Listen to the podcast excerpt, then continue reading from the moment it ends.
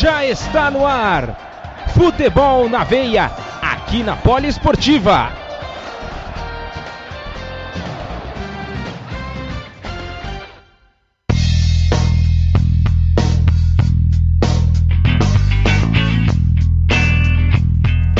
Olá, estamos de volta com o nosso podcast semanal, com o nosso Futebol na Veia, aqui na Poliesportiva.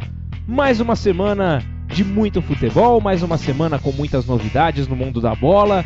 Você vai encontrar campeões já por aqui. Daqui a pouquinho a gente já vai começar falando sobre um campeonato que já temos um campeão, outros campeonatos também já no seu final, outros no seu início apenas. Eu sou Gabriel Max, apresento mais uma vez esse podcast, esse programa para vocês. Ao meu lado, o nosso comentarista Ícaro Dias. Seja muito bem-vindo mais uma vez ao nosso programa. Muito. Olá, Gabriel. Olá também, o amigo da Rádio Poliesportiva. Hoje no nosso 16 programa. Isso, 16. Número muito importante, emblemático, né? Daniel de Rossi, um dos jogadores né, ídolo da Roma, jogou recentemente pelo Boca Juniors, defendeu durante muitos anos essa camisa. E também o Marcelo do Real Madrid, também cracaço de bola.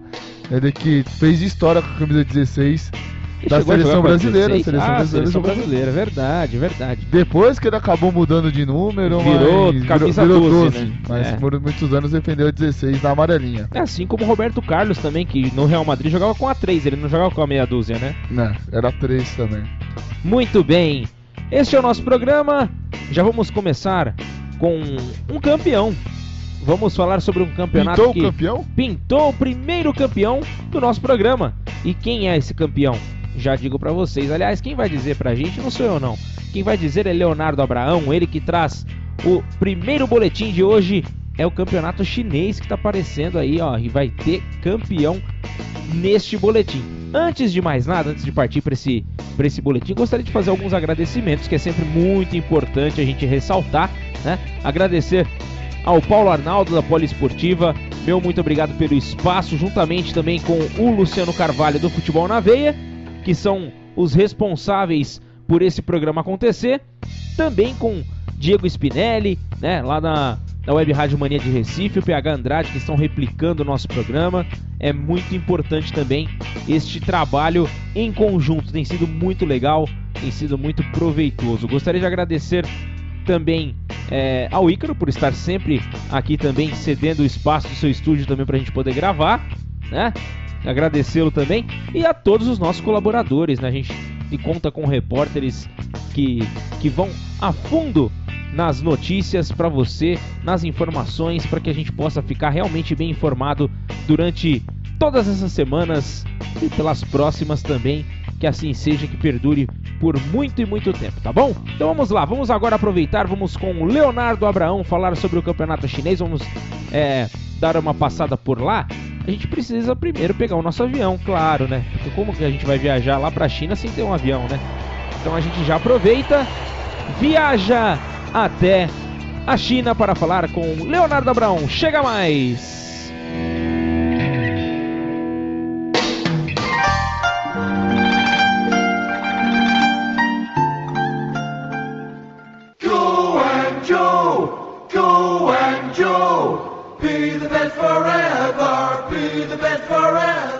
É, pessoal, hoje começamos com um hino do campeão chinês de 2019.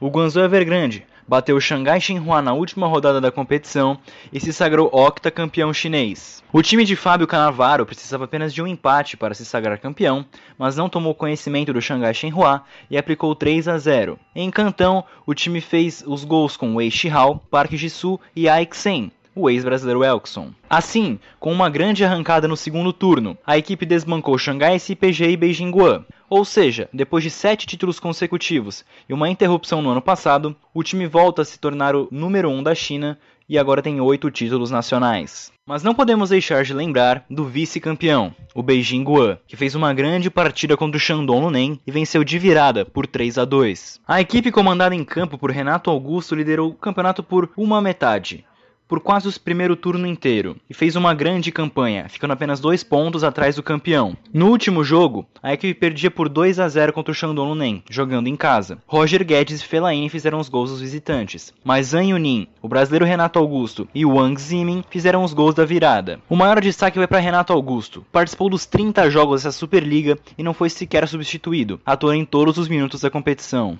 Agora que já passamos pelo campeão e pelo vice, vamos falar um pouco dos outros jogos. O terceiro colocado, Xangai SPG, em casa, não tomou conhecimento do rebaixado Shenzhen e aplicou 6 a 0, com direito a 4 gols do austríaco Arnautovic, um do brasileiro Hulk e um do brasileiro Oscar.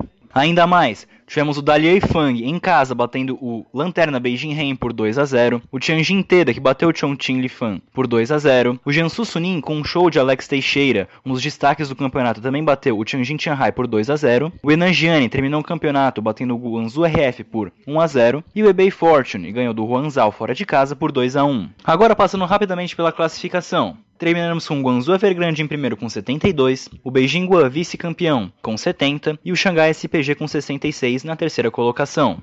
No Z2, Shenzhen com 21 e o Beijing Ren com 14. Agora um pouco dos grandes destaques. O artilheiro foi o israelense Eran Zahavi com 29 gols. O vice-artilheiro foi Paulinho com 19, seguido por El com Alex Teixeira com também 18. Em relação à liderança nas assistências, também deu Brasil. Oscar em primeiro com 13, depois em segundo Yang Liu, representante chinês, com 12 e outro representante chinês, Cao Yunjin, do Jiangsu Suning, com 11.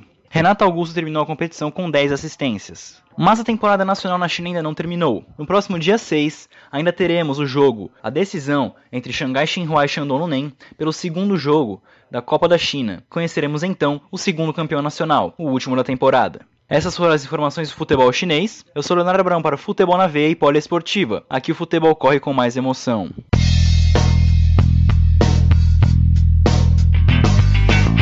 É, parabéns ao Guangzhou Evergrande, campeão chinês de 2019, Ícaro Dias. Que beleza, hein? Já podemos comemorar um título dentro do nosso programa. É, Guangzhou que conseguiu ter o melhor ataque, a melhor defesa mesmo com a turbulência que passou o Flávio Canavaro durante algum período, né? No, foi um dos três programas que a gente gravou que ele tinha faz, ido fazendo uma reciclagem, né? Depois acabou voltando pro comando do Guangzhou, Guangzhou né, conquistando mais um título, maneira impecável.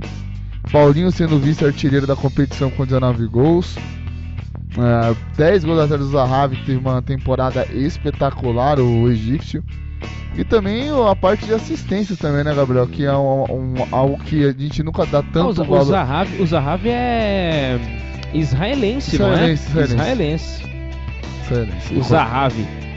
É que eu confundi com El Sharawi. Ah, sim. Não, tá certo. Mas agora já Agora já Tudo no seu devido lugar. Tudo no seu devido lugar. Dá, dá, dá buchicho esse negócio aí, não é, pode o... errando, não. E que participação do, do Oscar. É que tudo é perto. Egito e Israel é tudo. Tudo colado, É, ali, né? tudo dá, mas dá um BO também, você tem razão. Isso. Você dá um BO danado. E que bela temporada do Oscar, né? Oscar que pra muitos aqui no futebol brasileiro tá. Tá aposentado, né? Jogando lá na China, mas com uma grande atuação, 13 assistências. Renato Augusto também muito bem, com 10 assistências e 30 jogos participando de 20% dos gols da equipe do, do Beijing Guan, que foi vice-colocado, que brigou pelo título até o fim. E agora vamos ver né, se, o, se a equipe do Xandão consegue conquistar mais um título. E o destaque negativo é Javier Mascherano, rapaz.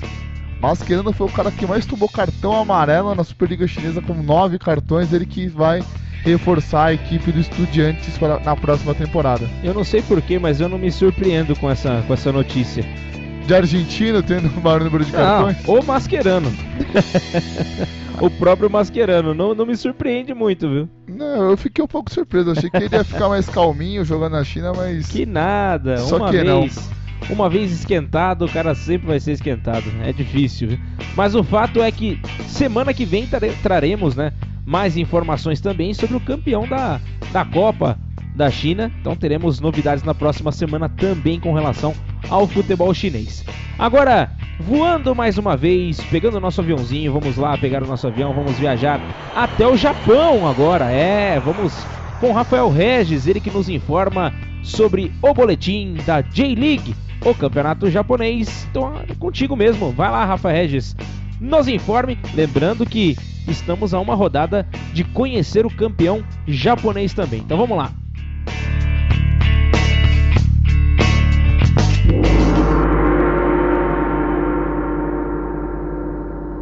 Irachai Macê, seja muito bem-vindo, muito bem-vinda a este resumo do que aconteceu e vai acontecer na J-League, o campeonato japonês. Antes de mais nada, já aviso que eu vou ficar devendo aquele gol, né, com narração japonesa e tudo mais, mas por um bom motivo. Tem um pacotão de informações aí para você, porque afinal de contas, tem um time aí que colocou uma das mãos na taça. Depois de um verdadeiro revezamento entre FC Tóquio, Kashima Antlers e Yokohama Marinos na liderança, os resultados da 33ª rodada deixaram o time de Yokohama bem próximo do título. Com os times do G3, aconteceu o seguinte: FC Tóquio, jogando em casa, empatou em 1 a 1 com o Urawa Red Diamonds. O Kashima Antlers Vacilou de novo, perdeu em casa para o vice Alcobe por 3 a 1, acumulando a terceira rodada sem vitória. Fez bonito, goleou fora de casa o Kawasaki Frontale por 4 a 1 com dois gols do brasileiro Eric ex-Palmeiras. Aí, finalizada a rodada, foi só correr para o abraço e assumir a ponta da tabela de classificação com 67 pontos. Na sequência, vem o FC Tóquio com 64 e em terceiro, já sem chances de título, o Kashima Antlers com 60. O Kawasaki Frontale ainda sonha com uma vaga na Liga dos Campeões da Ásia, está lá na quarta posição com 57 pontos. Seguinte, última rodada e sabe qual será uma das partidas?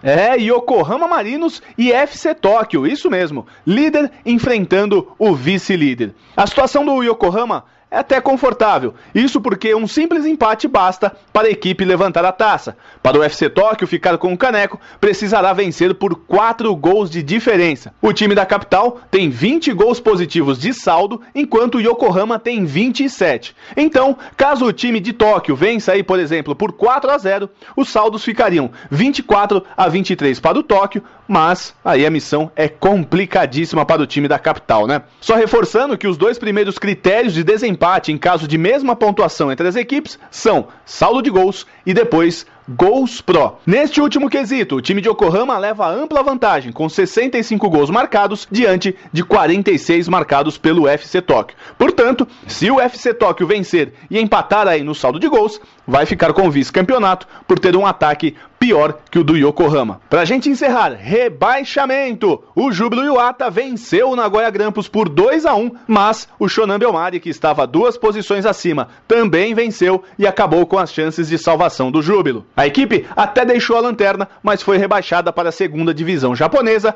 juntamente com o Matsumoto Yamaga, que foi goleado pelo Gambosaka por 4 a 1. Quem terminar na 16ª posição, duas posições acima aí de Júbilo e Matsumoto, terá que disputar uma repescagem com o vencedor de uma seletiva que está sendo disputada aí entre os times que ficaram da terceira até a sexta posição da segundona, para saber quem vai disputar aí a divisão principal em 2020. É isso aí, meus amigos. Semana que vem eu tô de volta com tudo o que aconteceu na última rodada da J-League, aí o grito de campeão que será dado muito provavelmente por Yokohama Marinos. Mas tudo pode acontecer, né? Rafael Regis para o Futebol na Veia e Poliesportiva. Aqui o futebol corre com mais emoção.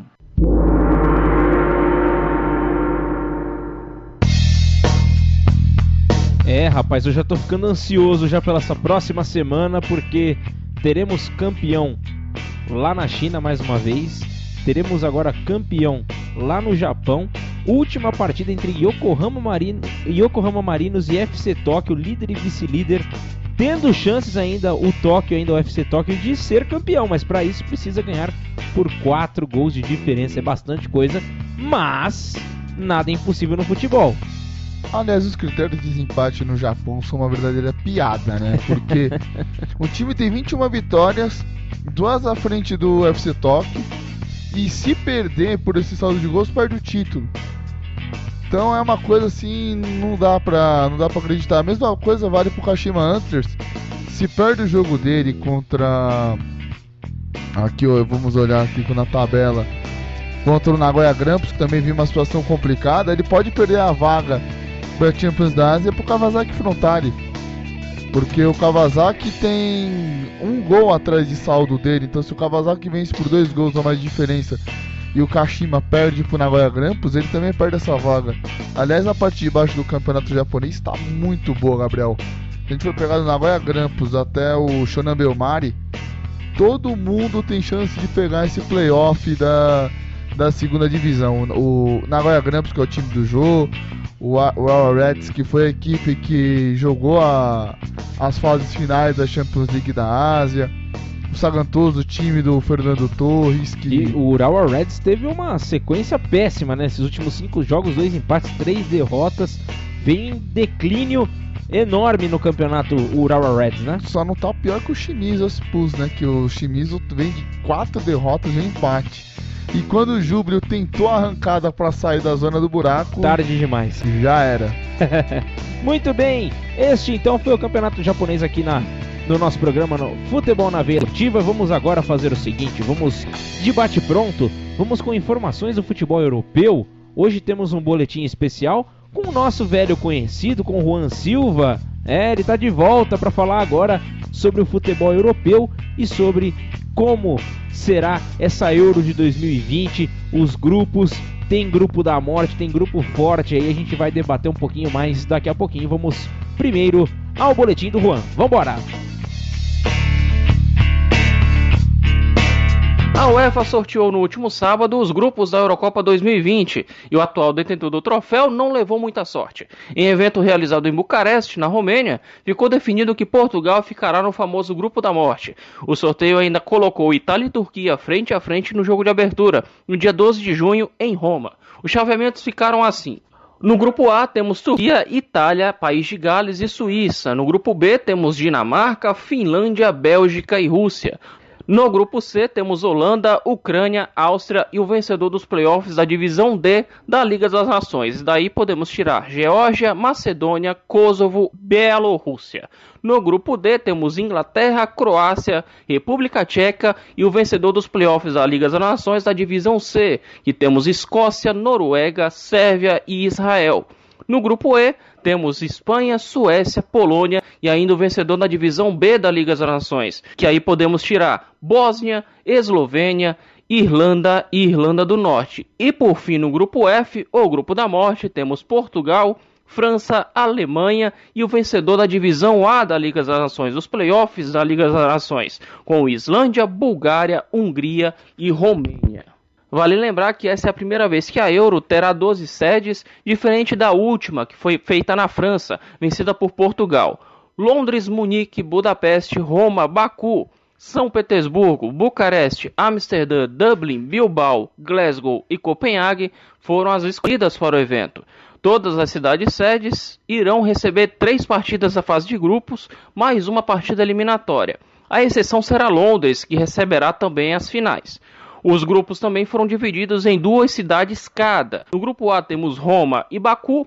No grupo B, São Petersburgo e Copenhague serão as sedes da chave. No grupo C, Amsterdã e Bucareste. No grupo D, Londres e Glasgow. No grupo E, Bilbao e Dublin. E no grupo F, Munique e Budapeste. As equipes jogarão dentro dos grupos A a F todas contra todas. As duas melhores classificadas avançarão para a fase eliminatória, com quatro das seis equipes classificadas em terceiro lugar avançando também por conta do melhor desempenho.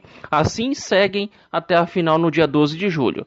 Os jogos dos playoffs, para definir os últimos classificados, acontecem entre os dias 26 e 31 de março de 2020. Essas são as informações da Eurocopa. Eu sou Juan Silva para Futebol na Veia e Poliesportiva. Aqui o futebol corre com mais emoção.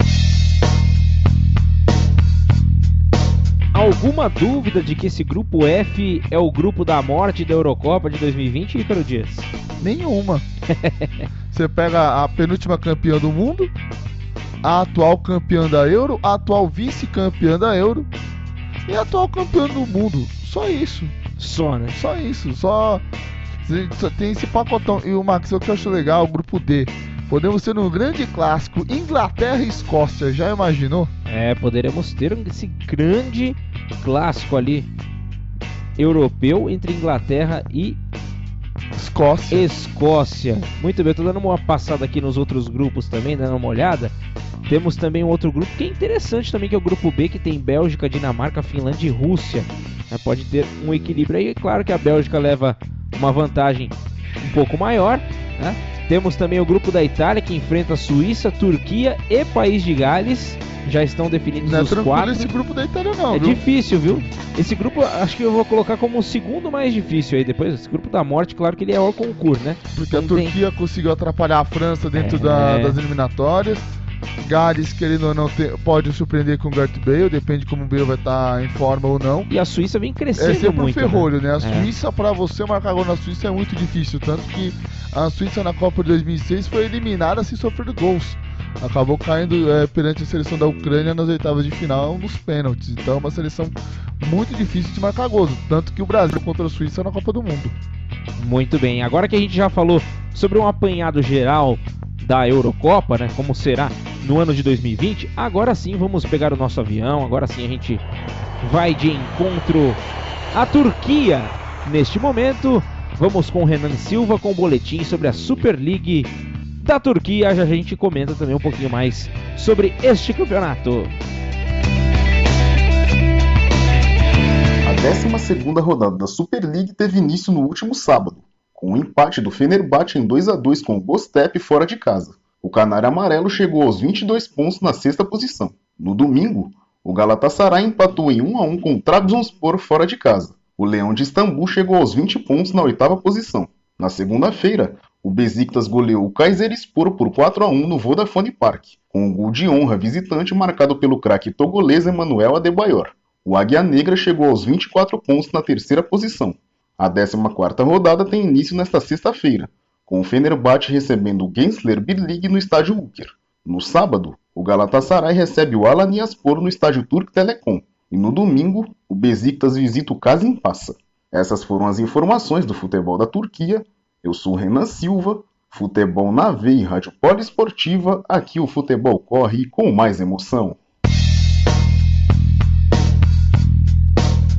É, Ícaro, e tá rolando um papo aí, tá rolando uma conversa pelos bastidores que o, tanto o Başakşehir, o Istambul Başakşehir e o Sivaspor, que são líder e vice-líder, estão em busca de um novo atacante. Robinho pode perder espaço lá no Istambul e Só o pode já perdeu espaço do Istambul. É, não, já perdeu já há algum tempo, né? Já tá amargando o banco de reservas, mas pode perder ainda mais espaço já deixando o clube. E pode pintar Alexandre Pato na Turquia. Já houve uma, uma certa conversa, claro que são rumores ainda, mas pode pintar por terras turcas. Paga o Uber pra ele ir. Do jeito que ele tá, tá merecendo, né? Vai lá, pra encerrar a carreira por lá mesmo. Não, o Pato tá muito mal jogando bola aqui no Brasil. E o engraçado, rapaz, eu não sabia que Emanuel Adebayor ainda tava jogando bola. Verdade. Ele é- que já começou a sua carreira no Arsenal, levou a seleção do Togo para a Copa do Mundo de 2006, num grupo que tinha a França, a própria Suíça e também a seleção da Coreia do Sul. E depois disso, o futebol da Adebayor foi declinando, tentou uma passagem pelo Real Madrid sem sucesso, depois com os Citizens. E eu achei que ele tinha até parado, mas que bom que ele tá jogando e ajudando muito a equipe do Águias Negras, né, do Besiktas, na terceira colocação do Campeonato Turco, apenas 3 pontos de diferença pro Sivaspor. É, lembrando que Emanuel Adebayor tem 35 anos, eu pensei até que ele fosse mais velho, mas ainda está na ativa jogando no campeonato turco. Muito bem, vamos agora mais uma vez pegar o nosso aviãozinho, vamos lá, vamos viajar, sempre numa poltrona confortável. Para ouvir o boletim, é, vamos ouvir um boletim agora de Lauren Berger, ela que fala sobre o campeonato espanhol, a La Liga, segundo ela, o melhor campeonato do mundo. Vamos lá com Lauren Berger. Olá, chicas e chicas mais lindas desse mundo. E eu voltei. E vim falar sobre o melhor campeonato do mundo, que vocês já sabem que é a La Liga, o nosso campeonato espanhol que chegou à sua 15ª rodada nesse último final de semana. E olha, se semana passada os jogos foram de 2 a 1, nesse final de semana os confrontos contaram com goleadas e é uma coisa que a gente gosta, né? Vai dizer. Mas os reflexos da semana passada continuaram, hein? E começando, nem tudo foi muito bom, não. O primeiro duelo foi entre Celta e Real Valladolid e os times não conseguiram marcar nada, ficando no 0 a 0. No sábado, o Real Madrid entrou em campo para mudar isso e começou os confrontos do dia. Jogando fora de casa, encarou o Alavés e venceu por 2 a 1. Os tentos foram marcados por Sérgio Ramos e Carvajal para os madrilenhos. Luca Pérez descontou para os mandantes, convertendo um pênalti. No mesmo dia, o Real Sociedade encarou o Eibar e venceu por 4 a 1. E na sequência, o Betis visitou Mallorca e venceu por 2 a 1. E quem ficou pelo mesmo placar foi o Valência que venceu o Vídeo Real.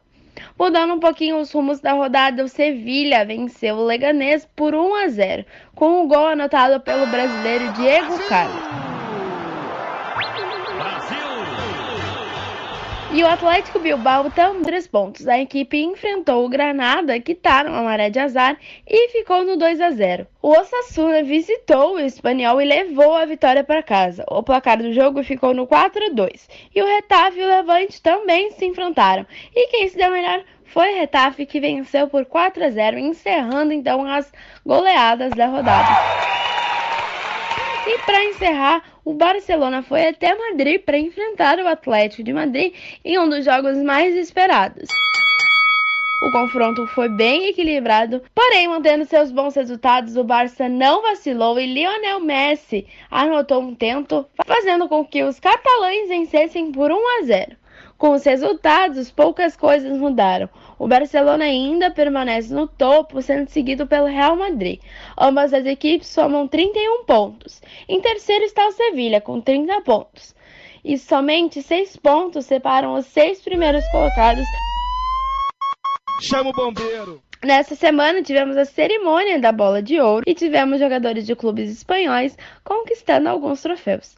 Lionel Messi levou a sexta bola de ouro de sua carreira e se tornou o jogador com maior número de troféus. A dizer, eu sou el Messi, eu sou el eu sou el Messi, melhor do mundo sou. E depois de levar o prêmio Golden Boy, João Félix, do Atlético de Madrid, ficou em terceiro na disputa pelo troféu Copa. Premia os jogadores sub-21. Vinícius Júnior, do Real Madrid, foi o único brasileiro da lista e ficou em quarto lugar. Os espanhóis foram bem representados, vai dizer. E era isso por hoje, Tiquitos. Eu sou Lauren Berger para o Futebol na Veia e Poliesportiva. Aqui o futebol corre com mais emoção. Adiós, muchachos! Sempre com boletins muito animados. Laurenberger informa sobre a manutenção do Barcelona né, na, na, primeira colocação após a vitória diante do Atlético de Madrid. Lembrando que Barcelona e Real, que estão dividindo ali a primeira colocação, né, apenas os critérios de desempate deixando o Barcelona na frente do Real, ainda estão com 14 jogos e os outros times ainda precisa ser jogado ainda o grande dia 18 de dezembro. É, então teremos aí um grande embate que vai definir quem já vai conseguir se distanciar. Se ficar equilibrado até ocorrer esse clássico, já vai, ter um, uma chance de desempate. Ou então os dois times empatam e se mantém mais uma vez essa, esse bololô todo. Algo que seria interessante, a distância de 6 pontos ficaria em 7 entre os seis primeiros colocados. Então seria muito interessante se Barcelona e Real Madrid empatassem. Por falar em Barcelona, Messi, artilheiro do campeonato, com o vice-artilheiro do campeonato com 9 gols. Dono da bola de ouro agora? Dono da bola de ouro e é o cara que mais assistência do campeonato espanhol. O Messi está numa fase muito, muito interessante. Outro jogador também que está se destacando e ajudando também a sua equipe é o Martin Odegaard. O Martin Odegaard que foi a eterna promessa da Noruega, agora parece que está começando a jogar bola. Tem quatro assistências na competição por enquanto. E o Vinícius Júnior, o Zidane já está querendo despachar ele, ele não tá querendo ficar no Madrid e tem um time já interessado que é o Real, o Real Valladolid, que é o dono do time é o Ronaldo, então o Ronaldo quer o Vinícius Júnior para atuar na sua equipe. Será que vai pintar pelo time do Ronaldo agora? Vinícius Júnior vai começar a girar pela pela pela Espanha?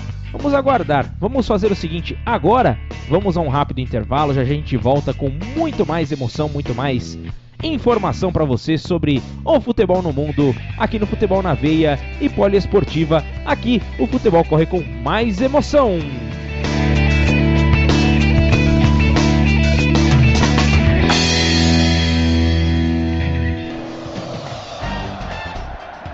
Você está ouvindo Futebol na Veia.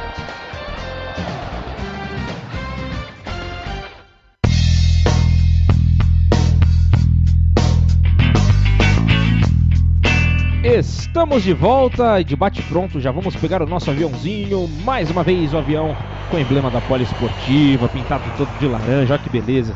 Que aviãozão bonito. Vamos agora diretamente com informações do futebol francês. Vamos com o Manu Cardoso. Agora vai, Caro Dias. Mais um boletim da Manu Cardoso. Agora parece que estamos estáveis agora no Campeonato Francês. Acabou a bruxa do francês. Acabou.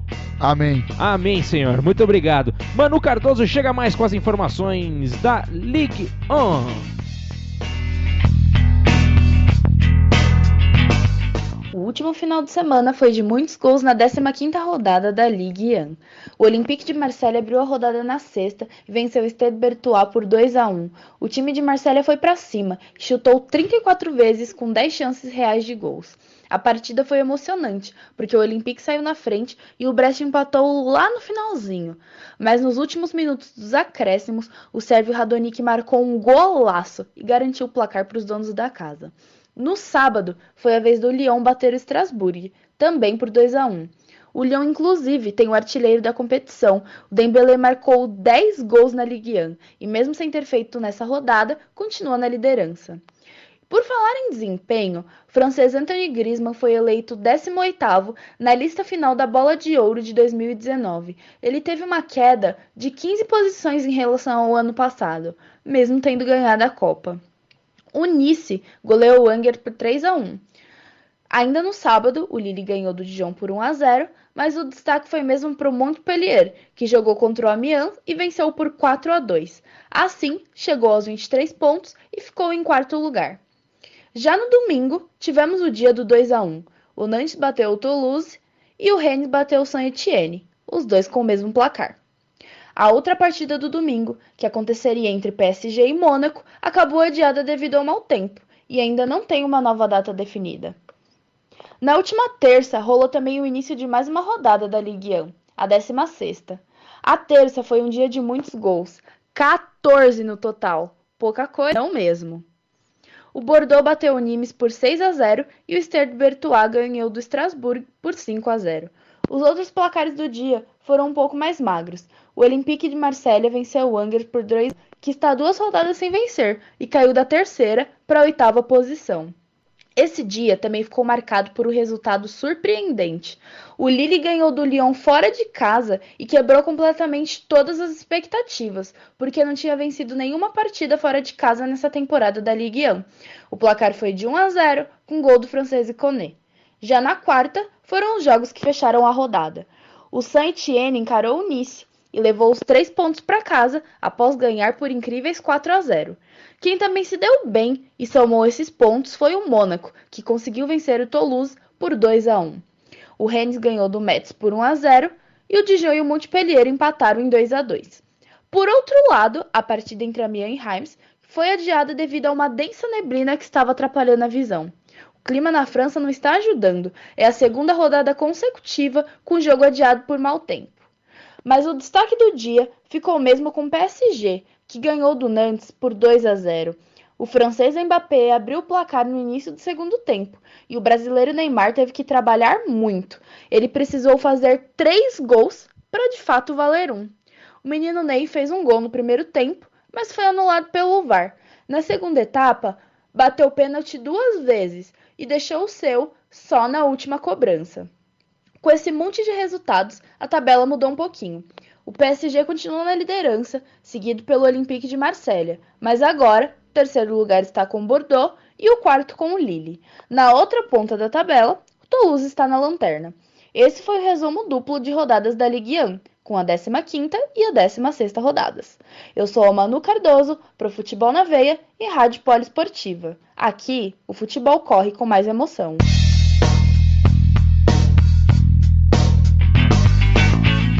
Campeonato francês pegando fogo, Ícaro.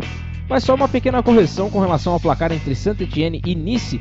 Foi 4 a 1 terminou 4 a 1 essa partida nesta última quarta-feira, né? Foi jogada esta partida com gols marcados, dois de Denis Buanga.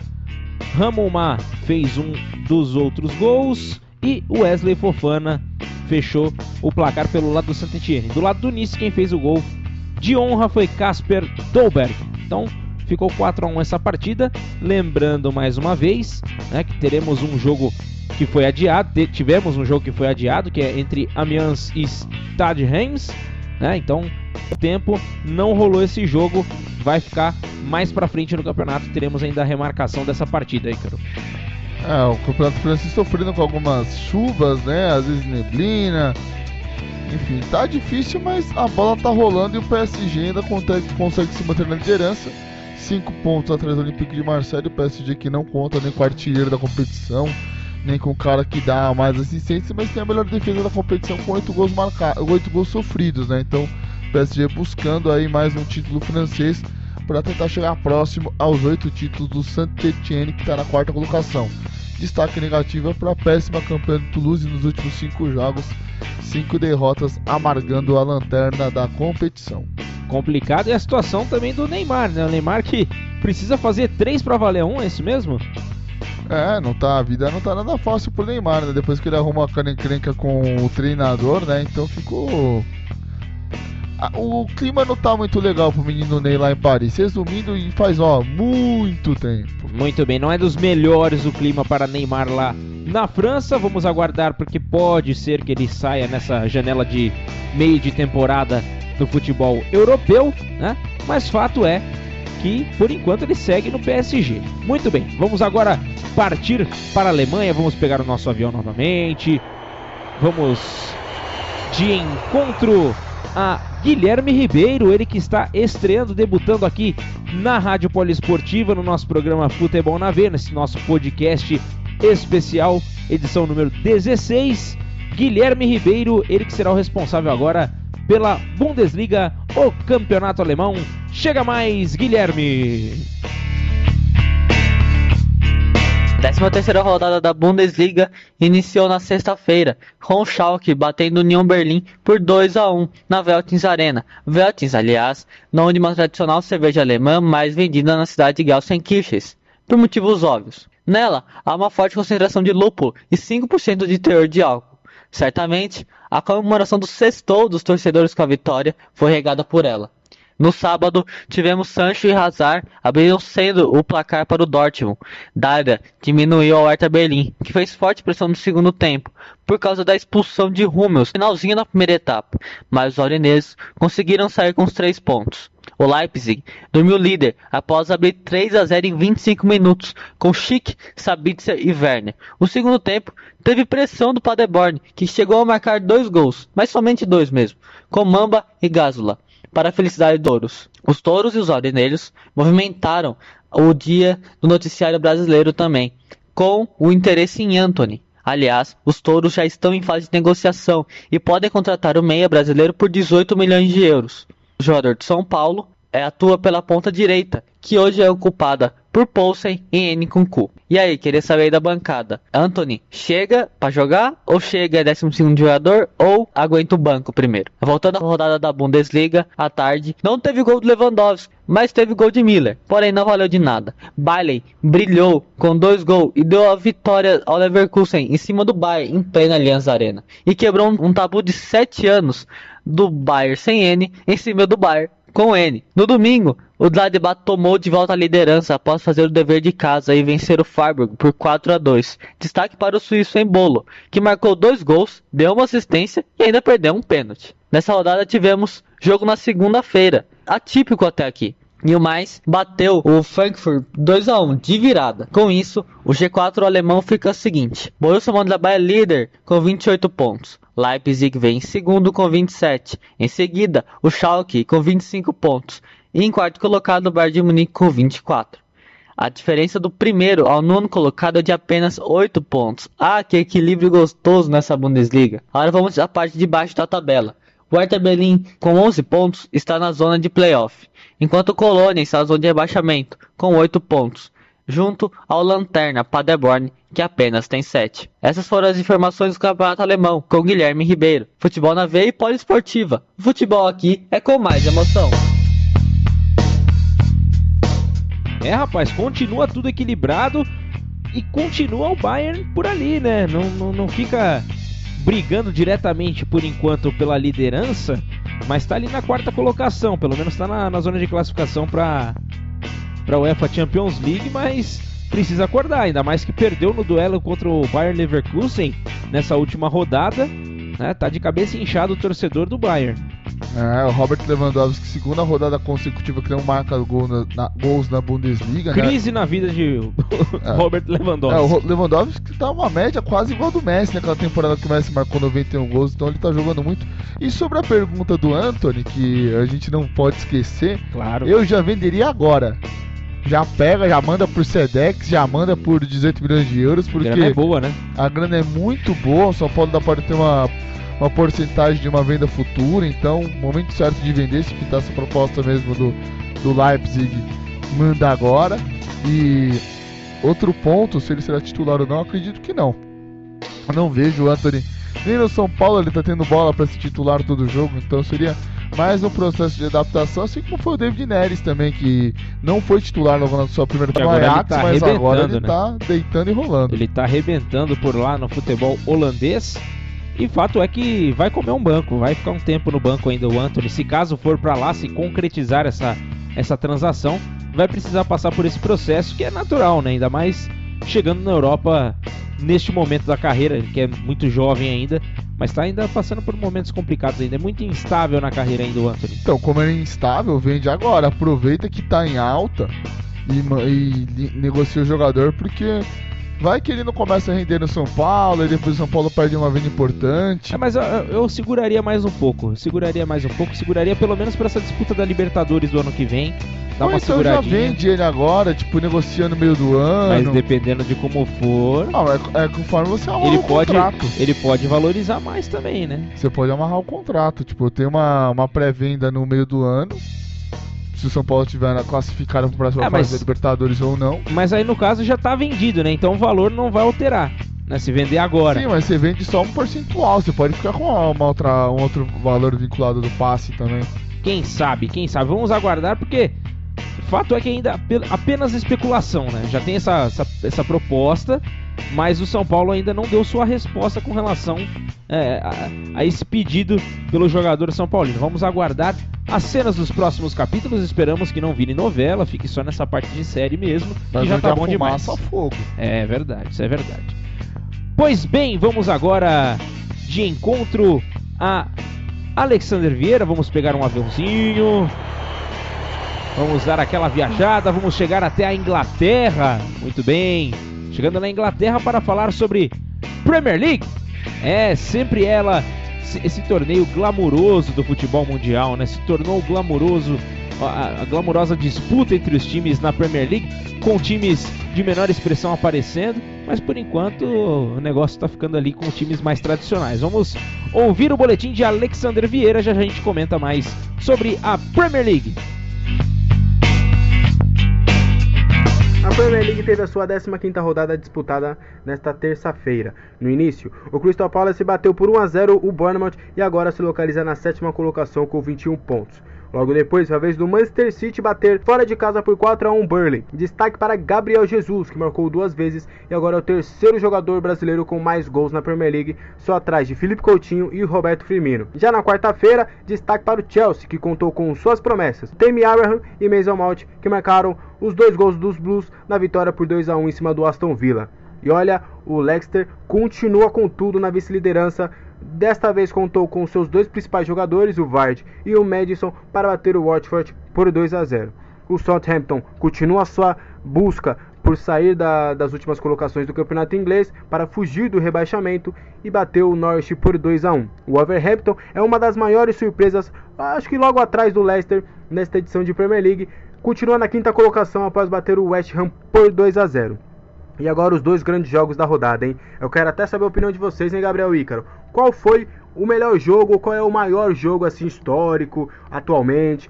Eu vou deixar essa bucha aí pra vocês, hein? O Manchester United contou com dois gols do Rashford na volta de José Mourinho ao, ao Old Trafford, né? Deu ele que saiu, teve toda esse, essa polêmica dele ter brigado com o Pogba, teve toda essa, essa discussão lá é, em Manchester, mas os Reds bateram por 2 a 1 o Tottenham agora comandado por José Mourinho. E olha, o jogão da rodada foi Liverpool e Everton, um clássico da cidade de, dos Beatles. O Everton até contou com o gol do brasileiro Richarlison, que não deu. O Liverpool, mesmo sem Salah, que é uma dúvida inclusive para o Mundial, hein? Olha o Flamengo aí já, já de olho, os flamenguistas gostando nessa notícia. E Roberto Firmino, que entrou apenas no segundo tempo e com dois gols de Origi, o Liverpool bateu por 5 a 2 o seu maior rival na cidade de Liverpool. E na quinta-feira se encerra a rodada com duas partidas: Sheffield United encara o Newcastle e o Arsenal encara o Brighton. E olha, antes de encerrar aqui o meu boletim, deixo para vocês aí na mão. Quem vence, Gabriel Ícaro? Liverpool ou Flamengo? Óbvio, se as duas equipes forem para a final. Já deixo aqui meu palpite. Liverpool campeão mundial em 2019, hein? Deixei com vocês, hein? Eu sou Alexander Vieira, essas foram as informações da Premier League, do futebol inglês. Futebol na veia poliesportiva. Aqui o futebol corre com mais emoção. Tchau, tchau. Valeu, Alexander. Muito obrigado pelas informações. Tem jogo acontecendo enquanto estamos gravando o nosso programa. O Newcastle está vencendo por 1 a 0 o Sheffield United. Saiu agora o gol do Acabou Newcastle. de sair o gol. Acabou de sair o gol. Enquanto eu estava encerrando o boletim aqui do, do Alexander, saiu o gol do Newcastle. Muito bem, temos. Foram duas perguntas feitas por Alexander duas Vieira. perguntas simples, né? Só pergunta difícil, né? Só pergunta difícil. Mas, ao meu ver, criou-se, por conta do futebol dessa temporada principalmente, um duelo importante entre Liverpool e Manchester City. Gosto muito desse duelo por conta do futebol atual. Mas existe todo um glamour, né? Do jogo entre Manchester United e, e, e, e Chelsea. Eu gosto muito dessa, dessa briga.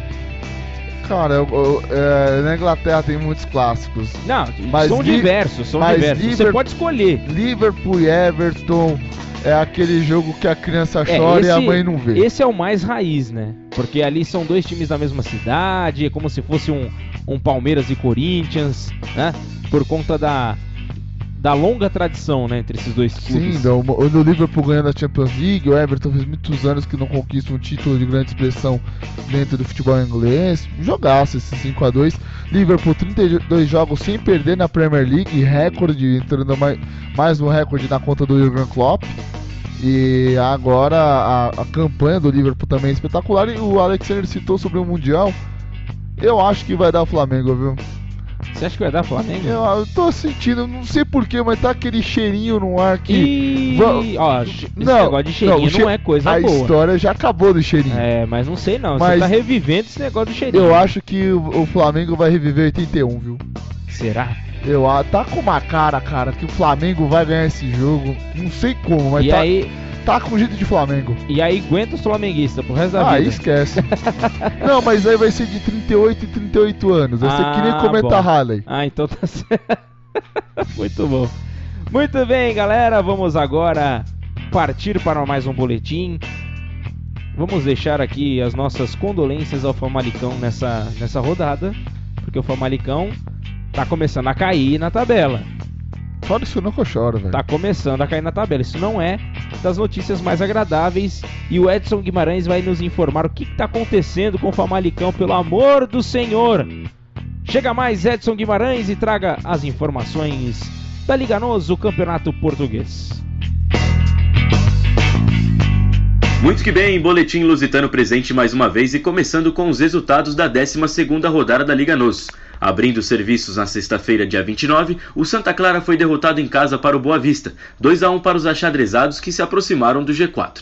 Já no sábado, apesar de apenas três partidas, tivemos muitos gols. Primeiro, o Moreirense bateu o Aves por 3 a 2 de virada, com destaque para o centroavante angolano Fábio Abreu, autor de dois gols. Na sequência, mais um jogador marcou duas vezes. Dessa vez, o atacante brasileiro Carlos Vinícius colaborou para a goleada do líder Benfica por 4 a 0 diante do Marítimo. Fechando o sábado, para a tristeza de Ícaro Dias, que estava todo contente na semana passada, fazendo diversas piadas, o Famalicão perdeu mais uma vez. O algoz foi o Portimonense, que venceu os famalicenses por 2 a 1. No domingo, o Belenenses venceu o Tondela fora de casa pelo placar mínimo. No duelo dos Charás, Vitória de Setúbal e Guimarães, um gol para cada lado. A surpresa negativa ficou por conta da derrota do Sporting para o Gil Vicente, desperdiçando a oportunidade de encostar no Famalicão. O Galo de Barcelos fez 3 a 1 nos Leões. A rodada teve seu fim na segunda-feira. O Braga fez o dever de casa e bateu o Rio Ave por 2 a 0, assim como o Porto diante do Passos de Ferreira. Com isso, o G4 da Primeira Liga está assim: Benfica lidera com 33 pontos. Depois temos o Porto com 31, Famalicão continua em terceiro com 24, assim como o Sport em quarto com 20 pontos. O Boa Vista e o Braga encostaram, ambos estão com 18 pontos.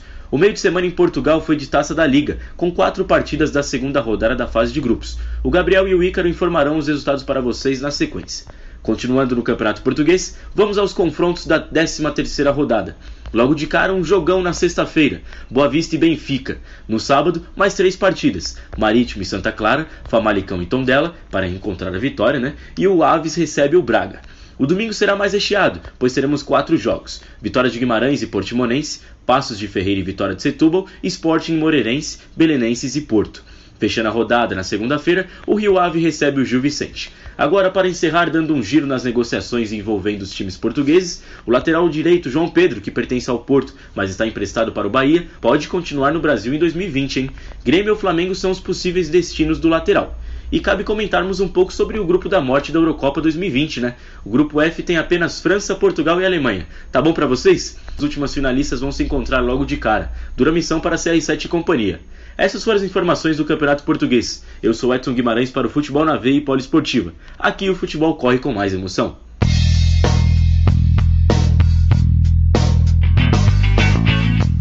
É, Famalicão, viu? Mais uma vez deixando a gente na mão.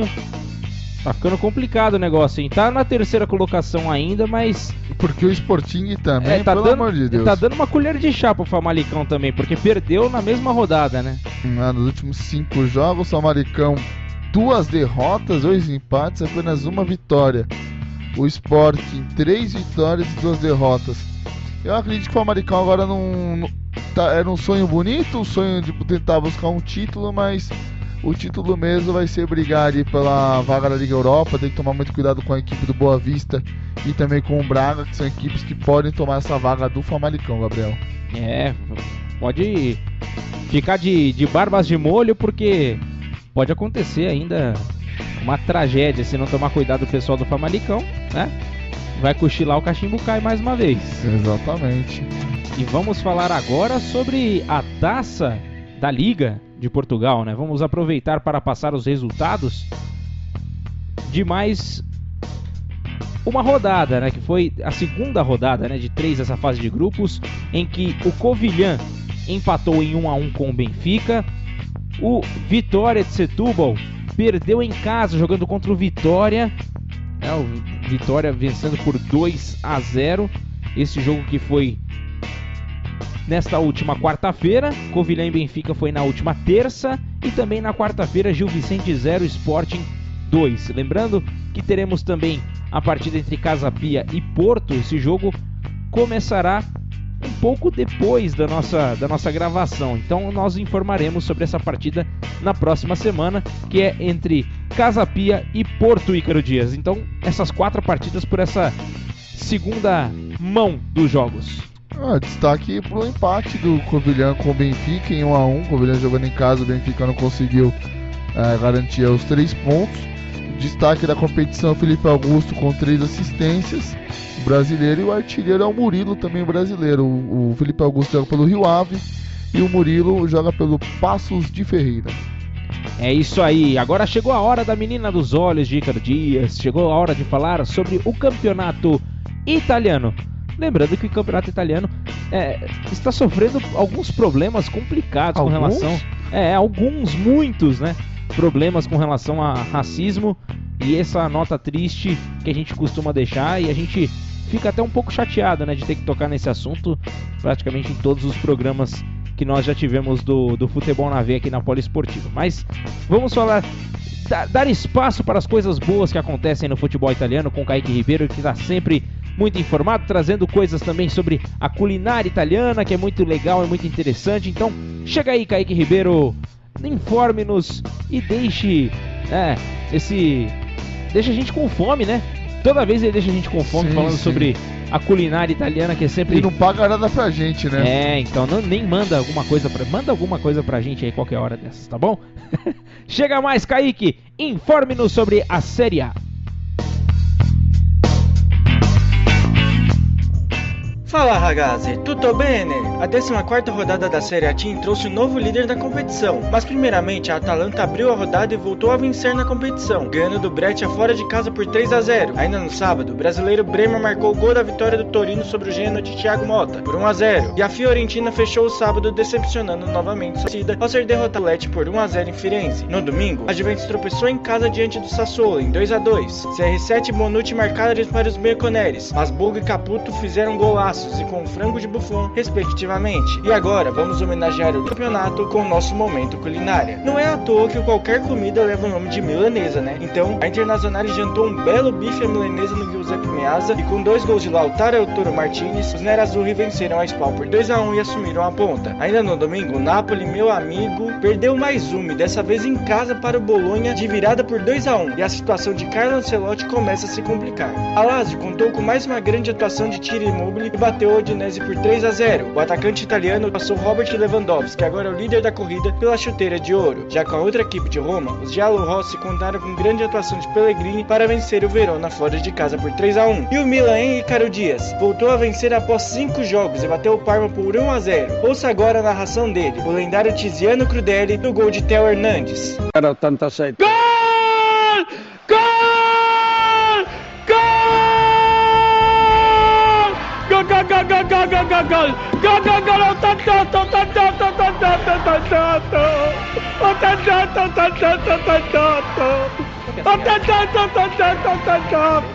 And they go, and they go, and they go, and they go. Ed è gol, ed è gol, ed è gol, ed è gol. Ed è gol, ed è gol, ed è gol. E para fechar, Cagliari e Sampdoria fizeram o melhor jogo da rodada. Os visitantes chegaram a estar na frente vencendo por 3 a 1, mas com grande atuação do brasileiro João Pedro, que empatou a partida. E no último lance do jogo, aos 51, Alberto Cherry garantiu a vitória dos Rossoblu por 4 a 3.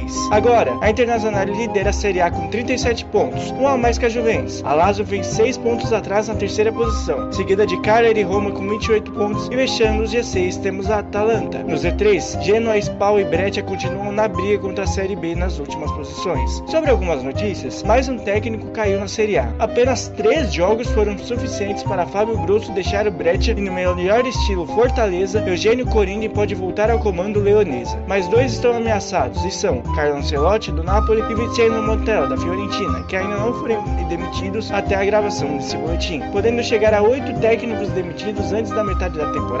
Gostaria de ouvir a opinião aí do estúdio a respeito. Enfim, quando Ícaro Dias mencionou a possibilidade de De Arrascaeta reforçar a Internacional em troca de Gabigol no último programa, parece que os Nerazzurros possuem outros planos para o artilheiro da Libertadores. A Inter estuda envolver Gabriel em uma troca e negociação com a Fiorentina para obter Chiesa. Essas foram as informações do futebol italiano com Kaique Ribeiro. Futebol na veia e poliesportiva. Aqui o futebol corre com mais emoção. Arrivederci!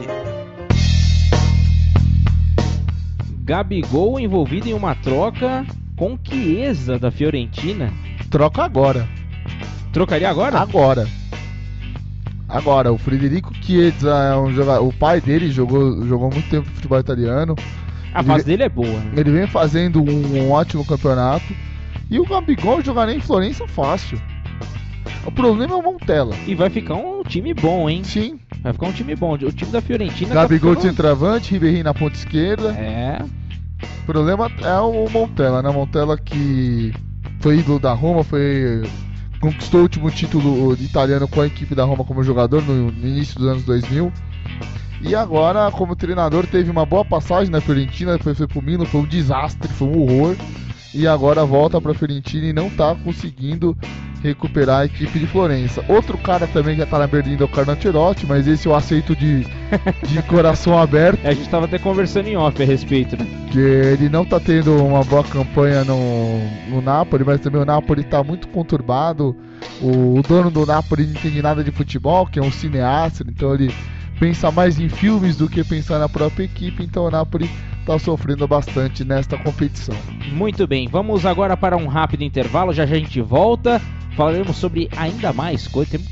O pro- programa está muito recheado de coisas hoje. Tem muita coisa boa e você não perde por esperar. Inclusive o boletim daqui a pouquinho de Carlos Vinícius, ele que é polivalente. Ele que estava marcando gol lá no Campeonato Português há pouco, Você ouviu no boletim do Edson Guimarães, ele vai trazer também o É boletim. aquele que volta, pra- é, ataca e volta pra marcar. Isso, ele ataca e volta pra marcar. Então vamos lá.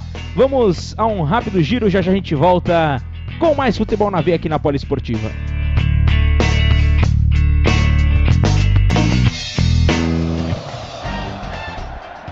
Você está ouvindo Futebol na Veia.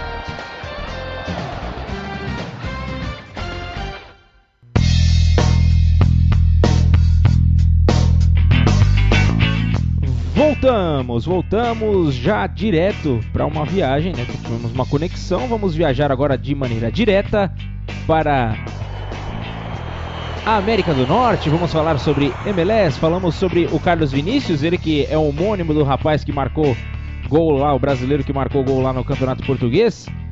E ele vai trazer as informações agora, o nosso Carlos Vinícius, sobre a Major League Soccer. Então chega mais, Carlos Vinícius. A janela de transferências da MLS finalmente abriu e seguirá aberta até o final de fevereiro, e as contratações já começaram com tudo. Assim, o Inter Miami fechou com dois jogadores dos Estados Unidos. Primeiramente, o tricampeão da MLS Cup, De La Garza, que estava no Rostov Dynamo. Depois foi a vez do arqueiro Luiz Robles, que defendeu a meta do New York Red Bull por 7 anos. Dessa maneira, o Inter Miami fechou com os três goleiros do seu elenco e Robles provavelmente irá assumir em definitivo o gol do time. Como sempre, os boatos sobre o time de David Beckham chamam muita atenção. O nome da vez é Ignacio Fernandes, vice-campeão da Libertadores com o River Plate. De acordo com o jornal AS, o argentino, além do Miami, é alvo do Los Angeles Galaxy. Outro boato que ganhou força foi a chegada de Carlos Vela ao Barcelona. Segundo a mídia mexicana, Vela chegaria para substituir o francês Dembélé, que se lesionou novamente. Lembrando que em 2018 Vela ficou muito perto de ir em direção à Catalunha, porém o Barcelona preferiu ficar com o ganês Boateng. Deixando os boatos de lado, Orlando City anunciou Oscar Pareja como seu novo treinador. O mexicano estava no Tijuana neste ano e fez campanha de meio de tabela. Por fim, novamente, o jornal AS fez uma lista de 20 jogadores mais valiosos da MLS. A matéria usa como fonte o site Transfer Market. O top 3 é composto por dois jogadores do Atlanta. A terceira colo- colocação é de Vela, avaliada em 15 milhões de euros, mesmo valor de Pete Martinez, meio-campo argentino, que é companheiro do venezuelano Josef Martins, o mais caro entre eles, 17 milhões. Essas foram as últimas notícias na tela do Tio Sam com Carlos Vinícius. Futebol na veia e poliesportiva, aqui o futebol corre com mais emoção. É, o mercado da bola na MLS já tá agitando. O Inter Miami, claro, vai ser o time que mais vai precisar contratar gente. Tem o Robles que agora vai se tornar o goleiro talvez titular, né? E essa os ventos podem soprar o Vela lá pro, pro- pro Barcelona ainda? Acho difícil, viu? Porque o Dembélé machucou de novo, né? Não, o é É um caso sério. Pra popular canela de vidro, né? Mas acredito. Seria o Lisieiro do. Ah, não, não posso falar assim do Lisieiro. Lisieiro eu conheço a família do cara, não posso meter o, o sarrafo desse jeito, mas ele tem muito problema de lesão, o Dembélé. O Dembélé é um cara que tem um talento muito grande, mas na hora do vamos ver, trava. É. Não roda. complicada essa situação. E com relação ainda ao mercado, tem alguma novidade mais? O que, que você está achando também, ô, Ícaro, sobre tudo isso que está acontecendo agora? Porque começam as especulações, né? Eu tô achando que o mercado vai ficar bem tranquilo por enquanto. Tem, muita, tem muitas espe- especulações, mas quando virar a janela de janeiro. Precisa ainda dos outros campeonatos, né, terem essa parada também para o, o negócio começar a ferventar Ah, mesmo. não vai pegar fogo a partir de janeiro, que daí você já tem a janela aberta da Europa. Aqui na América do Sul vai terminar alguns campeonatos, Uruguai, Argentina, brasileiro, enfim. Acho que a partir de janeiro a coisa começa a ter um outro rumo. É até o Nacho Fernandes, né, jogador do, do River, sendo ventilado também para chegar no Los Angeles Galaxy, quem sabe. É, vamos agora para o México, vamos pegar o nosso avião, vamos partir rumo ao México, terra de Roberto Gomes Bolanhos. E o Márcio Reis é aquele cara que vai nos manter bem informados sobre o tequilão. Nessa semana, mais novidades com ele, então chega mais, Márcio Reis.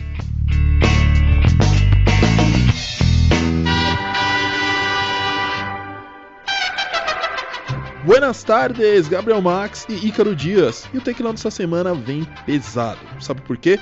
Chegamos à semifinal do Apertura 2019. E antes de falarmos de como serão esses confrontos, bora lá relembrar como foram as quartas de finais. Os jogos de ida ficaram assim: Morelli e Leão empataram em 3 a 3 no estádio Morelos. Para avançar à próxima fase, uma vitória simples bastava para ambos. Agora, empatando seria mais difícil. Para o Morelia, classificar com empate seria 4 a 4 5 a 5 6 a 6 acima de 3 gols. A situação do Leão era bem parecida, porém, La Fiera decidiria em casa. Em pleno estádio New Camp, o Leão saiu na frente, mas sofreu o revés de virada e viu os canários avançarem às semifinais com gol salvador do peruano Edson Flores, de 25 anos. Na quinta-feira passada, o Necaxa goleou o Querétaro por 3 a 0 e ficou bem tranquilo para o jogo de volta, que foi nesse último domingo, 1 de dezembro. Os raios poderiam perder por dois gols de diferença e ainda assim estariam nas semifinais. E olha, ficou no quase. Os Galos Blancos, jogando em casa, abriram 2 a 0 com 16 minutos de jogo, resultado que permaneceu até os 34 minutos do segundo tempo. Aí, nos últimos 11 minutos de partida, Necaxa virou o jogo. Isso mesmo, em 11 minutos os Raios viraram, fizeram 3 gols e garantiram a classificação. Outra equipe que garantiu a classificação no jogo de ida foi o Monterrey, que no BBVA Vancomer bateu o Santos Laguna por 5 a 2 e no domingo passado ficou no a 1, chegou às semifinais. Agora, o último confronto, esse sim, foi o duelo das quartas de finais. Na terça-feira passada, dia 29 de novembro, América e Tigres foram a campo. O Tigres saiu com a vantagem de 2 a 1 de virada, mas foi um baita jogo. Teve VAR anulando pênalti, penal que teve que ser batido duas vezes, pois houve invasão, foi demais. Na volta, o, para o Tigres avançar bastava um empate, para o América uma vitória por dois gols de diferença. Nessa segunda, as equipes foram a campo e o América começou avassalador, 3 a 0 no primeiro tempo, resultado perfeito. Aí volta o segundo tempo e aos 25 minutos do segundo tempo, o Dinhac recebe na entrada da área, abre a bola para Valência, cruza na área, e Dinhac pega de voleio para fazer 3 a 2 e coloca os Tigres no jogo. Acompanhe como foi. No, no le sirve para nada. Perdería la serie y aquí está buscando el gol. Viene el centro.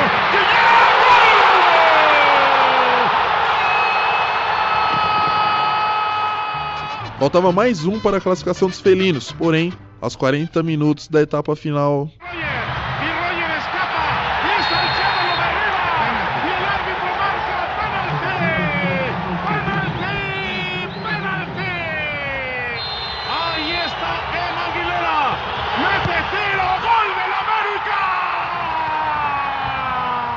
Emanuel Aguilera. Converteu e deu os números finais da partida 4 a 2 América. Agora as semifinais ficam assim: Monterrey e Necaxa, Morelia e América.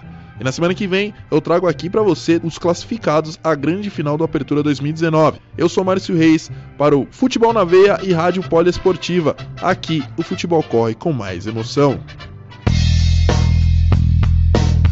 Tá acabando a Liga MX, Ícaro Dias, e o negócio tá ficando cada vez mais apertado. Já estamos chegando na semifinal. Temos resultado entre Monterrey 2 e Necaxa 1. É. E neste próximo sábado teremos a definição na segunda partida entre ambas as equipes. Lembrando que também tem o confronto entre Clube América do México contra o Monarcas. Engraçado, Gabriel, que todas as equipes que terminaram em primeiro. E só, só reiterando aqui que a partida entre Monarcas, é a pr- primeira partida né, entre Monarcas e América do México será nesta quinta-feira às 23h30. Então, se você tiver oportunidade, pode ouvir ainda Tiver essa partida, né? também. Tiver insônia, é sempre bom, tá bom? Então vai lá, pode continuar, Icaro. Engraçado que Tigre, Santos Laguna, Querétaro e Leão foram as melhores equipes classificadas. E todas caíram. Algo surpreendente, ainda mais com a vitória do América, América que vinha com crise, lá, América treinado pelo Miguel Herrera, o folclórico treinador mexicano. Monterrey que está classificado para o Mundial Interclubes, conseguindo uma classificação em cima do Santos Laguna, que foi a melhor equipe da fase de grupo, da, na primeira fase. O, o Querétaro que vinha bem na competição, sofrendo um revés contra o meio- é a melhor, melhor disputa da, das quartas de final, essa disputa entre o Morelia e o Leão, que foi decidida no finalzinho do jogo. Então, sensacional essas partidas do Campeonato Mexicano. É isso aí, então estamos prestes a anunciar também qual será o campeão do mexicano, do tequilão. Vamos agora com Pedro Ferri. futebol argentino, pegando nosso avião agora para cada vez mais próximo. Fizemos um caminho um pouco diferente dessa vez, traçamos uma rota um pouco diferente e agora chegamos ao futebol argentino com Pedro Ferri, que traz todas as informações sobre tudo que está acontecendo. Tem musiquinha, tem de tudo. Chega mais, Pedro Ferri. A Superliga Argentina teve início no último sábado, quando Racing, Defensa e Justiça empataram em 1 a 1. Inácio LC abriu o placar para os visitantes logo aos 3 minutos da etapa inicial. Porém, 9 minutos depois, Darius Vitanite, em cobrança de pênalti, empatou para os mandantes. Cabe lembrar que essa foi a última partida de Eduardo Cudê à frente da academia no cilindro de Avexaneda. Isso porque, ao que tudo indica, ele Tchatch assumirá o comando técnico do Internacional a partir de 2020. Dessa maneira, tanto no início quanto no final do jogo, os Cintias cantaram a música Ixalhoe, Ixalhoe, esse é equipo de Cude. Ao todo, o técnico dirigiu 71 vezes o clube, com 36 vitórias, 24 empates, 11 derrotas, 111 gols feitos e 67 sofridos, e um título conquistado o campeonato argentino da temporada passada. No sábado, os trabalhos foram abertos por Estudiantes e Atlético Tucumã. O ponto máximo do confronto, entretanto, não esteve nos gols de Angel Gonçalves para os Pinchas ou de Marcelo Ortiz para os tucumanos, e sim na reinauguração do estádio Jorge Luiz Hirsch. Um incrível recebimento com bandeiras, fogos de artifício, sinalizadores e tudo que um bom ambiente futebolístico exige foi visto no Uno, como é popularmente conhecida a Cantia, que depois de 14 anos está reinaugurada. No duelo dos líderes, Boca Juniors e Argentino Juniors entregaram muito menos do que o prometido. Na bomboneira, Ramon Ábila aproveitou a falha do goleiro Lucas Chaves para deixar o conjunto chinês em vantagem no marcador aos 29 minutos da primeira. No retorno dos vestiários, os visitantes passaram a tomar as rédeas do jogo. Assim, logo aos 9 minutos, após toque magistral de calcanhar de Damian Batachini, jovem atacante de 23 anos que interessa ao River Plate, Santiago El Tanque Silva fez valer a lei do ex e teve frieza, cara a cara com Andrada, para dar apenas uma cavadinha, que morreu no fundo do gol. Com o empate, ambos chegaram aos 28 pontos e, permaneceram na ponta da tabela. Porém, viram o River se aproximar. No estádio Marcelo Bielsa, a equipe comandada por Marcelo Gachardo chegou a estar perdendo por 2 a 0. Christian Lema e o santamonense Luiz Leal, que imitou Gabigol na comemoração do segundo gol, deixaram o News Old Boys com uma boa vantagem. No entanto, ainda antes do intervalo, Nacho Fernandes, em cobrança de falta, diminuiu. Já na segunda etapa, o panorama mudou completamente após o minuto 7, quando entraram Juanfer Quinteiro e Nath Escoco. O River passou então a encurralar o News e aos 20 minutos, Borré empatou. Esse, aliás, foi o gol de número 8 do colombiano, um dos artilheiros do campeonato. Seis minutos depois, Escoco fez valer a lei do ex e virou para os missionários. Nacho nem comemorou, já que antes do pontapé inicial foi homenageado pelo clube leproso, no qual soma 156 partidas, 67 gols, 13 assistências e 2 títulos. Com contrato válido somente até julho, o camisa 32 disse na saída do estádio que tem ideia de voltar ao Newells. No domingo, destaque para a goleada de 5 a 0 do Tajeres, nono colocado, sobre o Godoy Cruz. Aliás, olho em Naruel Bustos, de 21 anos, revelação desta Superliga, autor de 8 gols. No entanto, todas as atenções estavam voltadas para o estádio José Amalfitani, mais especificamente sobre Cubeiro, que depois de uma vida inteira dedicada ao Vélez Sarsfield, estava pendurando as chuteiras. O zagueiro entrou em campo aos 43 minutos da segunda etapa, para delírio da torcida, quando o 3 a 1 já estava sacramentado. Ao todo, Poroto passou 21 de seus 40 anos em Liniers, onde defendeu o Fortim em 633 partidas, tendo conquistado 7 títulos, com um detalhe. Além de ser o homem que mais levantou taças locais pelo Vélez, é o único jogador na história do futebol argentino a sagrar-se campeão em três décadas diferentes. Essas foram as informações da Superliga Argentina. Eu sou Pedro Ferri para o Futebol na Veia e Rádio Poliesportiva. Aqui o futebol corre com mais emoção.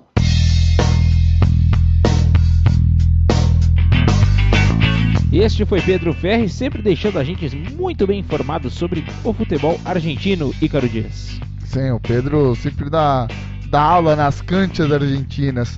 Toda uma história, sempre muito legal. Aliás, história essa que Boca Juniors e Argentino Júnior foi um jogo polêmico, com os torcedores do Boca tentando entrar com uma máscara imitando o Juan Roman Riquelme, ídolo máximo do clube, sendo proibido, jogaram nota de 100, 100 dólares com a cara do Riquelme, né, que tudo indica, parece que o Riquelme quer se candidatar a presidente do Boca, e tem muita gente que não quer, enfim, por ele ter jogado na Argentina Júnior, enfim, uma, uma verdadeira piada nessa parte, mas falando sobre a parte boa na tabela, o River Plate, depois da, da tunda que levou na Libertadores, voltando a crescer na competição, o próprio Racing também, agora perdendo Eduardo Cudê para a equipe do Internacional, tudo indica que ele vai assumir o Colorado.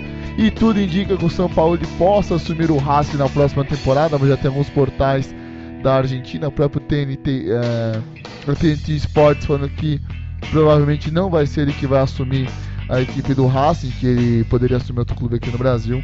E com isso o campeonato argentino ganhando mais corpo para a próxima temporada. É isso aí. Agora a gente vai rapidamente viajar mais uma vez. Vamos ah, poderia pegar um carro também. Vamos de avião, melhor. Vamos de avião, a gente vai mais confortável. Ah, vai que o carro não pega, né? É, vai que dá problema, né? Vai que acaba a gasolina no meio do caminho aí, Deus me livre. Mas vamos até o Uruguai, vamos com o Luciano Massi, com o boletim Além de Cavani Soares. Além de Cavani Soares? Além de Cavani Soares. Vamos ouvir. Tem, tem só essa essa deixa, essa deixa para ele poder chegar aí. Chega mais, Luciano Massi, informe-nos sobre a primeira divisão do Uruguai. E o futebol continua a todo vapor na terra de Eliomar Marcon e Araquém de Melo. É isso aí, caros ouvintes. O futebol uruguaio não é feito apenas de Cavani e Soares. Bom, começando o nosso giro pelas canchas do Paisito, na última quinta-feira, dois jogos encerraram a 14ª rodada do Clausura. No primeiro deles, o Nacional bateu o já rebaixado Rampla Juniors por 4 a 3. Sebastião Fernandes fez um golaço de letra e sacramentou o triunfo bolsijudo. Corner que toma Nacional, tá gol! Gol, Sebastián Fernández! Gol de Nacional!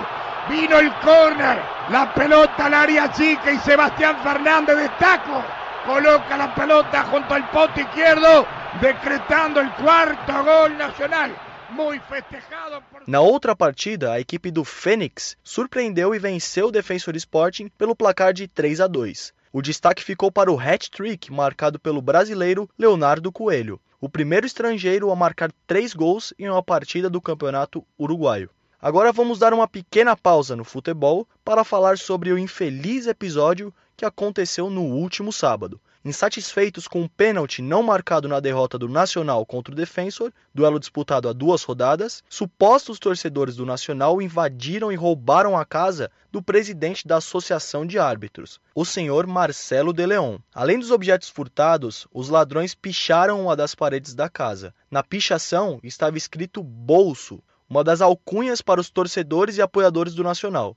Felizmente, Marcelo de Leon não estava em casa durante o roubo. Em virtude desse triste acontecimento, a 15ª e última rodada do Clausura foi cancelada e remarcada para esta quinta-feira às 5. Voltando ao que interessa, vamos falar sobre os destaques da 15ª rodada. Anote aí. O Boston River, que luta contra o rebaixamento, encara o Danúbio. A equipe do Racing, que também briga por sua permanência, recebe o Plaza Colônia. Em seguida, teremos três duelos fundamentais na corrida pelo título. O Nacional visita o Juventude. A equipe do Penharol mede forças com o Cerro Largo. E por fim, o Progresso visita o Defensor Sporting. Todos esses jogos vão acontecer hoje, mas a bola só vai rolar depois do fechamento do nosso programa. Para saber quem levantou o caneco do Clausura e também os rebaixados para a segunda divisão, acesse o site Futebol na Veia. Lá você encontra tudo sobre o futebol na terra de Eliomar e Araquém de Melo. Aliás, eu ainda preciso falar quem foram esses dois jogadores.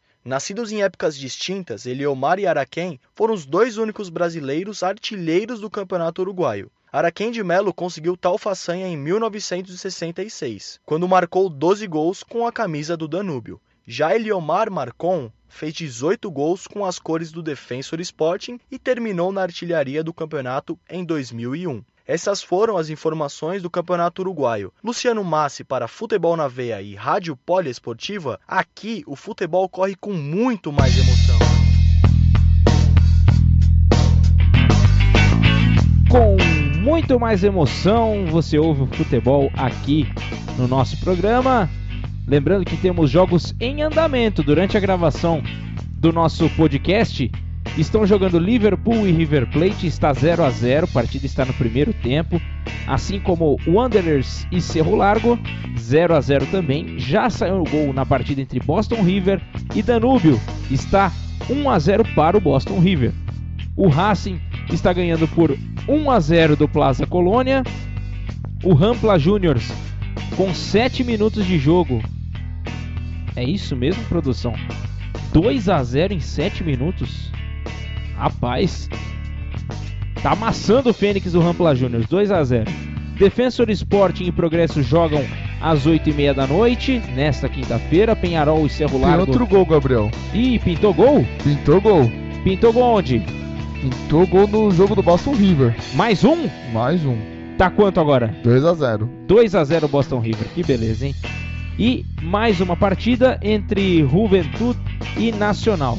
Então, o Cerro enfrentando o Wanderers, o Penharol enfrentando o Cerro Largo. Eu havia falado o Cerro Largo contra o Wanderers, mas corrigindo a informação.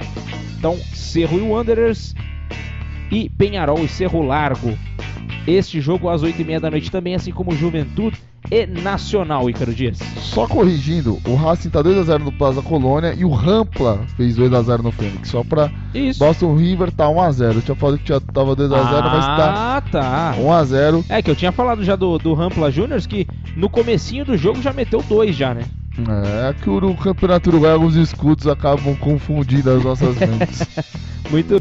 Mas que campanha do Nacional, né? O Nacional que tá brigando ali pelo título do, do, do né? Com 31 pontos ao lado do Penharol. Tem ainda a companhia do Progresso e do Plaza Colônia, então tá bem apertado essa parte do encerramento do, do Campeonato Uruguaio. E na tabela anual também temos uma certa disputa entre Nacional e Penharol. A disputa está entre um ponto de diferença. O Cerro Largo pode até tentar chegar. Lembrando que Nacional, Penharol e Cerro Largo já estão classificados para a próxima Copa Libertadores. O Progresso ainda briga por essa vaga junto com o Liverpool, né? O Liverpool que já tem a vaga na Copa Sul-Americana por ter vencido o intermédio. É isso aí, Ícaro Dias. Então, vamos aguardar ainda. É, já, já pro próximo a gente deixa tudo certinho, a gente já explica quem conquistou título, como que terminou essa disputa do clausura e como vai terminar também é, a tabela geral do campeonato uruguaio, tá certo? Certíssimo. Então é isso aí. Vamos fazer o seguinte agora. Vamos ra rapidamente falar sobre um torneio que vai rolar em 2021. 2020? Em 2020 já vai rolar? Tá previsto para 2020. É, já estamos falando sobre um campeonato continental, falando sobre futebol sul-americano. Um super campeonato. É, eles querem voltar à existência da Sul-Americana, uma Sul-Americana, né? Uma Supercopa Sul-Americana. Que... Com os campeões da Taça Libertadores, né? Exatamente, com, os, com todos os campeões da Taça Libertadores, temos 25. A última edição que ocorreu do torneio foi na, no ano de 1997. Eu lembro muito bem dessa edição, da edição que o River Plate conquistou o título em cima de São Paulo no dia 17 de dezembro de 1997. Naquela edição, é, o único convidado foi o Vasco, porque o Vasco não tinha Libertadores, mas tinha conquistado o torneio sul-americano de 48, que para muitos vascaínos, como o Luciano do futebol na veia, considera como título continental. Então agora com 25 equipes, não sei como a Comembol vai montar esse torneio, quais serão as datas mas que seria muito legal ter, ter essa disputa para ver quem é o, o manda-chuva dentro do futebol sul-americano. É... Dentro desses campeões, né, de diversos anos, quem figuraria então entre o campeão dos campeões, é isso? Sim, exatamente. Né? E, e nesse período de 97 para cá tivemos o Once Caldas, campeão de Libertadores, o Vasco, Corinthians, Palmeiras, Internacional de Porto Alegre, Atlético Mineiro, São Lourenço, a LDU, enfim, várias equipes que vão fazer parte agora desse, desse torneio, né? Então vai ser muito interessante é, essa Supercopa Libertadores. A Supercopa Libertadores era o nome que tinha antigamente, isso, né? isso. Agora é. Supercopa Sul-Americana. Supercopa Sul-Americana com 25 equipes, né? Então, provavelmente Recheado, vai ter uma equipe que vai entrar. Não sei se vai ser em formato de grupos, não sei como vai ser se, se vai ser mata-mata, enfim, mas tem uma, tem, a gente tem uma esperança que seja muito legal esse torneio para reviver os anos 90, né? E outro ponto também, só pra é, deixar o ouvinte um pouco mais aguçado, teremos os quatro times paulistas na próxima edição da Copa Libertadores. Algo inédito em- em história da competição. É verdade, hein? Teremos Palmeiras, Corinthians, Santos e São Paulo se enfrentando na Copa Libertadores da América nesse ano de 2020.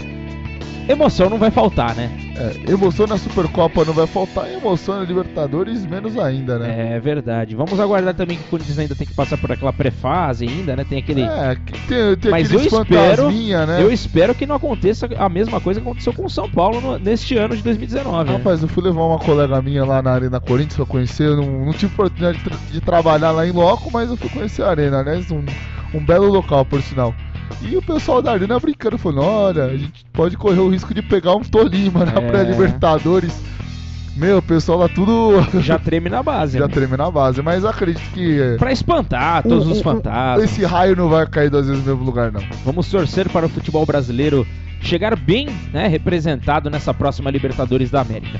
Muito bem, vamos encerrar o nosso programa, Ícaros Dias? Mas já? Já, já chegou o momento. Cedinho? É, chegou cedo. Gostaria de lembrar mais uma vez que você pode acompanhar o nosso programa pelo Spotify. né? Lembrando que teremos novidade também na Poliesportiva. Vamos é, também replicar o nosso programa pelo, pela nossa página no Spotify também da, da Poliesportiva, além do Futebol na Veia, que segue também com a sua programação normal. Lembre-se que você pode ouvir o nosso programa no site www.radiopoliesportiva.com.br ou então você acessa as publicações também no, no site do Futebol na Veia, tá sempre rolando lá também www.futebolnaveia.com.br. Lembre-se também de curtir as nossas mídias sociais, da Rádio Poliesportiva primeiramente, arroba Rádio Poliesportiva no Instagram, www.facebook.com barra Rádio Poliesportiva, claro, no Facebook, e no Twitter, arroba Rpoliesportiva. Já pelo Futebol na Veia, você pode seguir arroba Futebol na Veia, só procurar lá no Instagram, tá bom? Também temos perfil no Twitter e também, claro, né, no Facebook, é só você colocar www.futebolnaveia.com. Ah, vamos voltar de novo www.facebook.com.br futebol na veia e você acompanha as notícias do futebol pelo Brasil e pelo mundo e os esportes de maneira geral no Brasil e no mundo você acompanha na Rádio Poliesportiva. Muito obrigado, Ícaro Dias, mais uma vez. Até a próxima semana. Até a próxima semana com mais novidade no mundo afora. Muito obrigado. Semana que vem, então, estaremos de volta em mais uma edição, a 17 edição do nosso, do meu, do seu, do nosso Futebol na Veia, que sempre deixa você muito informado com descontração, com muita coisa legal pra você, muitas curiosidades, isso é o mais importante, tá bom? Então até a próxima semana, estaremos de volta novamente com mais um Futebol na Veia. Me despeço desse programa, valeu, fui!